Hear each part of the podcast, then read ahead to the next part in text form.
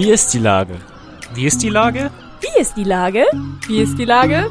Wie ist die Lage? Wie ist die Lage? Wie ist die Lage? Der fast tägliche Podcast mit Lars Meyer. Wie ist die Lage? Unser fast täglicher Podcast als Kooperation mit der Mopo und der Gute-Leute-Fabrik spürt seit über einem Jahr tagesaktuellen Fragen nach. Macher, Musikerin, Models, Mütter und Politiker, genauso wie Schwestern, Schüler, Schlachter, Freiberufler oder Helfer, also prominente Lenker oder unbekannte Denker, kommen knapp 15 Minuten zu Wort. Die Auswahl ist rein subjektiv, aber immer spannend und überraschend. Mein Name ist Lars Meyer und ich rufe fast täglich gute Leute an. Und jetzt kommt erstmal gute Werbung. Bis gleich. Acht Bühnen, eine ungewöhnliche Show. Ein Ziel. Hamburgs Kulturhelfen. Einer kommt, alle machen mit 2021. Mit großartigen Soloauftritten von Ina Müller, Tim Melzer, Jane Mädel und vielen mehr. Im Stream ab dem 12. Mai. Alle Infos und Spenden unter www.einerkommt.de. Ach ja, und ich bin auch dabei. Heute befrage ich den Chef der Hamburger DEHOGA und dem Direktor des Basler Hofs, Niklaus Kaiser von Rosenburg.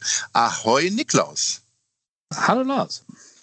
Lieber Niklaus, du bist kommissarischer Nachfolger des zu früh verstorbenen Franz Klein als Chef der DEHOGA hier in Hamburg. Wie ist denn die Lage bei der DEHOGA Hamburg? Naja, bei der DEHOGA Hamburg äh, ist die Lage natürlich erstmal deprimiert gewesen nach dem Tod von Franz Klein. Ansonsten ist die Lage im DEHOGA, die haben fleißig zu tun, weil es äh, in der pandemischen Situation natürlich für den DEHOGA viel zu tun gibt.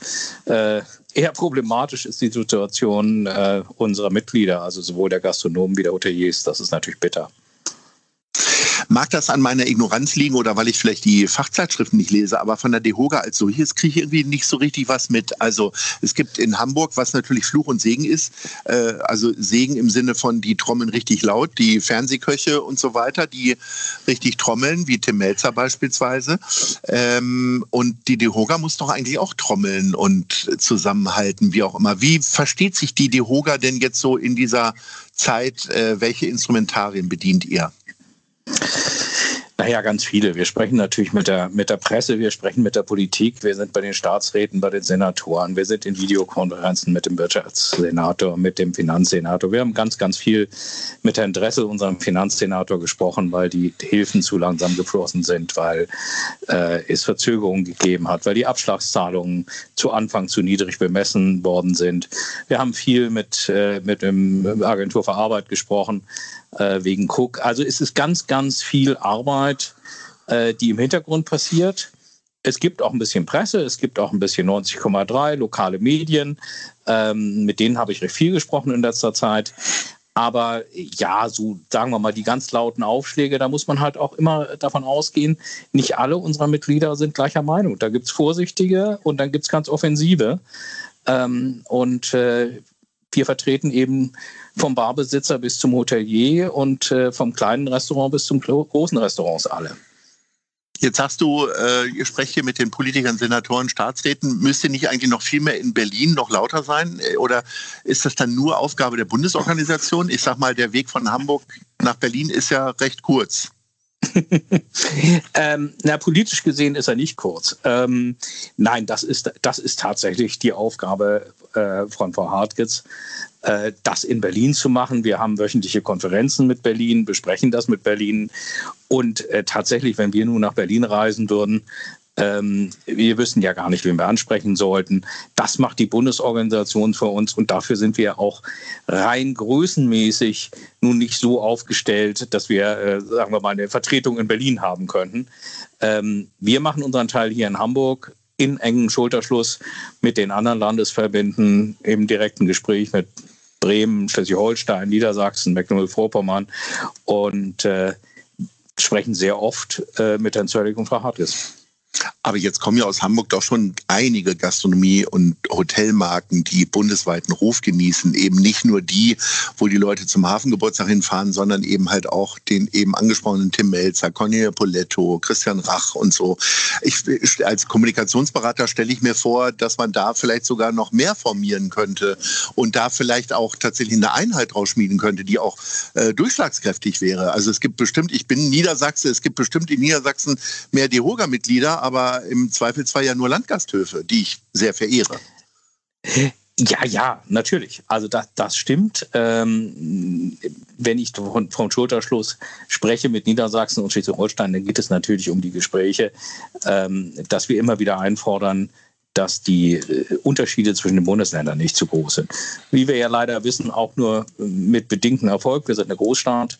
Wir haben einen sehr, sehr vorsichtigen Bürgermeister in Hamburg.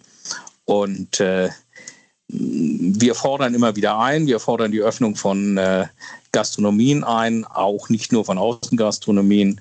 Ähm, wir tun das natürlich in Absprache mit den Hamburgern, aber äh, das Vehikel der prominenten Köche oder prominenten Gastronomen ist für den DEHOGA in der Breite halt einfach nicht immer geeignet. Äh, wir wissen davon, wir sind im Gespräch, wir haben auch eigene Fachgruppen, Bereich Restaurant, Bereich Bar. Wir haben Herrn Staktis, der da sehr aktiv ist. Wir haben eine Barabteilung, die sehr aktiv ist. Die machen ihre eigenen Sachen in Absprache. Also nicht jedes Mal, wenn man einen Namen irgendwo liest, äh, heißt das, dass der Dehoga da nicht mit involviert ist. Aber wir sind nicht unbedingt äh, das, was immer plakativ nach draußen getragen wird. Muss es auch nicht sein. Dehoga ist jetzt vom Namen her auch nicht so sexy. Im Zweifelsfalle ist es dann tatsächlich sinnvoller, es geht mal über einen äh, prominenten Koch, den wir dann im Hintergrund unterstützen. Mhm.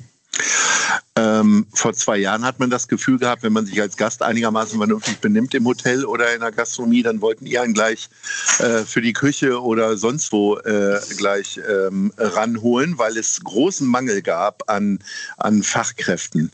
Ähm, ja. Jetzt ist die Situation eher so, dass euch ja die Leute weglaufen, weil die einfach ganz was anderes lernen und andere Sachen machen, weil Gastronomie ja nun nicht mehr der Zukunftsjob gerade ist, zumindest der Gegenwartsjob nicht. Äh, wie sieht denn da die Situation gerade aus? Naja, auf der einen Seite haben wir einiges getan, äh, dass äh, die Auszubildendenzahlen in Hamburg nicht ins Bodenlose fallen. Wir haben mit der Agentur von Arbe für Arbeit oder Sozialbehörde Methoden geschaffen, dass Auszubildende jetzt auch erstmal ihre Ausbildung in Vollbeschulung anfangen können und dann in die Unternehmen wechseln. Das ist wieder so kleinteilige Arbeit im Hintergrund, die äh, aber Zukunftsvorbereitung ist. Ähm, auf der anderen Seite hast du natürlich vollkommen recht. Äh, es wandern Mitarbeiter ab und das Fachkräfteproblem wird wiederkommen und es wird massiv und verstärkt wiederkommen. Äh, wir tun alles Mögliche, um unsere Mitarbeiter zu halten. Das kann ich für meinen Betrieb, den Basler Hof, sagen. Wir holen die halt regelmäßig rein. Wir sind ja auch noch auf und unter anderem deswegen auf mit unseren Betrieben, weil wir sagen, das gibt uns eine Möglichkeit, die Mitarbeiter wenigstens regelmäßig äh, und sei es nur für einen halben Tag zu sehen. Ähm, für viele Betriebe, die geschlossen sind, ist es noch viel problematischer. Und tatsächlich wird es erst richtig heftig werden, wenn die Betriebe wieder öffnen und die Mitarbeiter angerufen werden und äh, man ihnen sagt, jetzt kommt zur Arbeit und feststellt, die sind vielleicht gar nicht mehr da oder die haben irgendwo äh, einen Zweitjob angenommen und äh, da wird ihnen äh, was angeboten, was wir nicht anbieten können. Also wir wissen nicht, was kommt im Sommer, aber es wird mit Sicherheit nicht lustig werden. Auf der anderen Seite muss man natürlich sagen, für die Startphase äh, wird es auch viele Betriebe geben, die nicht wieder hochfahren ähm, viele Betriebe, die sehr verkleinert wieder hochfahren, viele Betriebe, die sich überhaupt nicht leisten können, wenn es starke Einschränkungen gibt, wie äh, Platzkapazitäten, Außengastronomie, die ganzen Diskussionen, ihre Gastronomie in der Form wieder aufzumachen. Also ich rechne mit einem massiven Fachkräftemangel mittelfristig. Kurzfristig denke ich im Start wird es diesen Fachkräftemangel eher in den Housekeeping-Bereichen und in den Bereichen, die von Fremdfirmen mit äh, ausländischen Mitarbeitern bedient worden sind, geben. Oder aber natürlich mit höheren Löhnen wird dann gelockt. Heißt das dann auch, dass äh, möglicherweise die Preise hochgehen, also sowohl Zimmerpreise im Hotel als auch, äh, was weiß ich, die Preise für Mittagstisch und Abendgastronomie? Die Preise sind zu niedrig. Sie waren vorher zu niedrig und sie sind es auch jetzt. Und natürlich müssen die Preise nach oben. Wir wissen das hier in Hamburg seit Jahren. Ähm, die Entwicklung des Hotelmarkts ist in den letzten Jahren geprägt gewesen von Überkapazitäten und immer neuen Hotelbauten. Das hat dafür gesorgt, dass die Preise nicht in dem Maße gestiegen Aber sind. Aber in den meisten Fällen waren das ja keine, in den meisten Fällen waren das ja keine Hotels im üblichen Sinne, sondern einfach nur Übernachtungsburgen. Ne? Ist ja auch ein bisschen ein Problem davon. Ne? Och, naja, ich würde das Fontenay jetzt nicht als Übernachtungsburg bezeichnen. Na, also, na, ich hätte jetzt und, andere äh, Beispiele, die ich jetzt namentlich nicht nennen wollte, aber du, ich glaube, du weißt, welche ich meine. So, ja, aber es ist die in halt, Hamburg wo man so denkt, huch, jetzt kommt hier noch ein Hotel hin, ja. äh, wo die, wo die äh, jungen Leute einfach nur zum Nächtigen hinkommen, um dann den, die, den Kiez unsicher zu machen. Völlig in Ordnung, aber ja. äh, es sind ja keine Hotels. Nein, und wir haben natürlich auch seit Jahren das Problem, dass wir sagen, äh, in der Standortauswahl äh, gibt es zu viele, viele billige Hotels in der Innenstadt.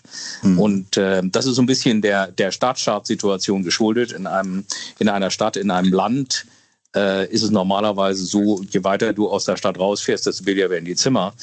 Mhm. Das ist für Hamburg natürlich nicht so ein Interesse, weil wenn du aus der Stadt rausfährst, bist du in Niedersachsen oder Schleswig-Holstein. Insofern haben wir hier ein bisschen Verwerfungen. Ähm, wir haben Hotelwachstum, wir haben aber auch, das muss man fairerweise sagen, Hotelwachstum in allen Sternebereichen in Hamburg gehabt. Und die Preise in Hamburg sind nicht da äh, im Hotelbereich, wo sie sein müssten. Viel schlimmer noch ist es in der Gastronomie. Die Gastronomiepreise, das wissen wir alle, wenn qualitativ etwas passieren soll, wenn wir nachhaltig sein sollen, wenn wir regional sein sollen, wenn der Service stimmen soll, dann müssen die Preise nach oben. Und äh, wir wünschen uns in dem Zusammenhang natürlich, dass uns die Marge ähm, der Mehrwertsteuerreduzierung bleibt, beziehungsweise auf Getränke ausgeweitet wird. Das ist eine der wenigen Chancen, dass die Gastronomie wieder auf die Beine kommt. Wie ist denn dein Alltag im Basler Hof? Du hast zwar gesagt, dass ihr gerade aufhabt, aber kaufmännisch gesehen lohnt sich das wahrscheinlich nicht. Magst du über die Auslastungszahlen sprechen? Äh, ja, kann ich gerne, die liegen unter 10 Prozent. Also ähm, Auslastung an Auslastung, das kann nicht die Rede sein. Ähm, ist genau wie du sagst. Wir sind auf, äh, weil wir, also einerseits, weil wir in zwei Weltkriegen nicht zugemacht haben, da haben wir gesagt, machen wir es jetzt auch nicht. Äh, mhm. Solche Zeiten fordern uns und da müssen wir durchhalten. Wir sind auch mit unserem zweiten Betrieb im Norden Hamburgs, äh, sind wir auf.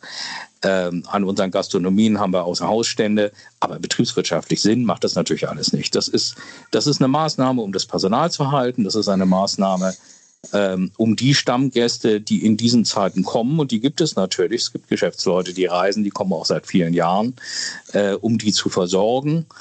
Ähm, deswegen sind wir auf und deswegen werden wir auch aufbleiben. Aber äh, betriebswirtschaftlich lohnt sich das für kaum ein Hotel im Moment geöffnet zu sein. Das ist schon so. Was ist denn deine Hoffnung, beziehungsweise ja wahrscheinlich auch eine Mischung aus Realismus? Wann geht es denn wieder los und wann akklimatisiert sich so ein Hotelbetrieb irgendwann wieder so, dass man sagt, okay, jetzt läuft es? Das wird doch ein Jahr dauern, oder?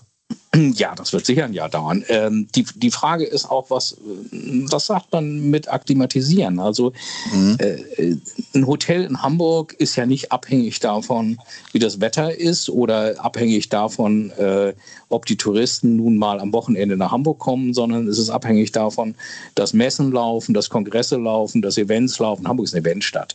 Hamburg ist eine Stadt, wo ständig was los ist, wo ständig was los sein muss. Ähm, und das alles ist ja im Moment auf Stopp. Und das ist ja nicht so, wenn wir jetzt sagen, im Mai, Juni irgendwann äh, kann man mit Impfung und Test dann auch wieder ins Restaurant oder in ein Hotelzimmer gehen dass äh, dann von einem Tag auf den anderen der Schalter umgelegt und die Leute nach Hamburg strömen.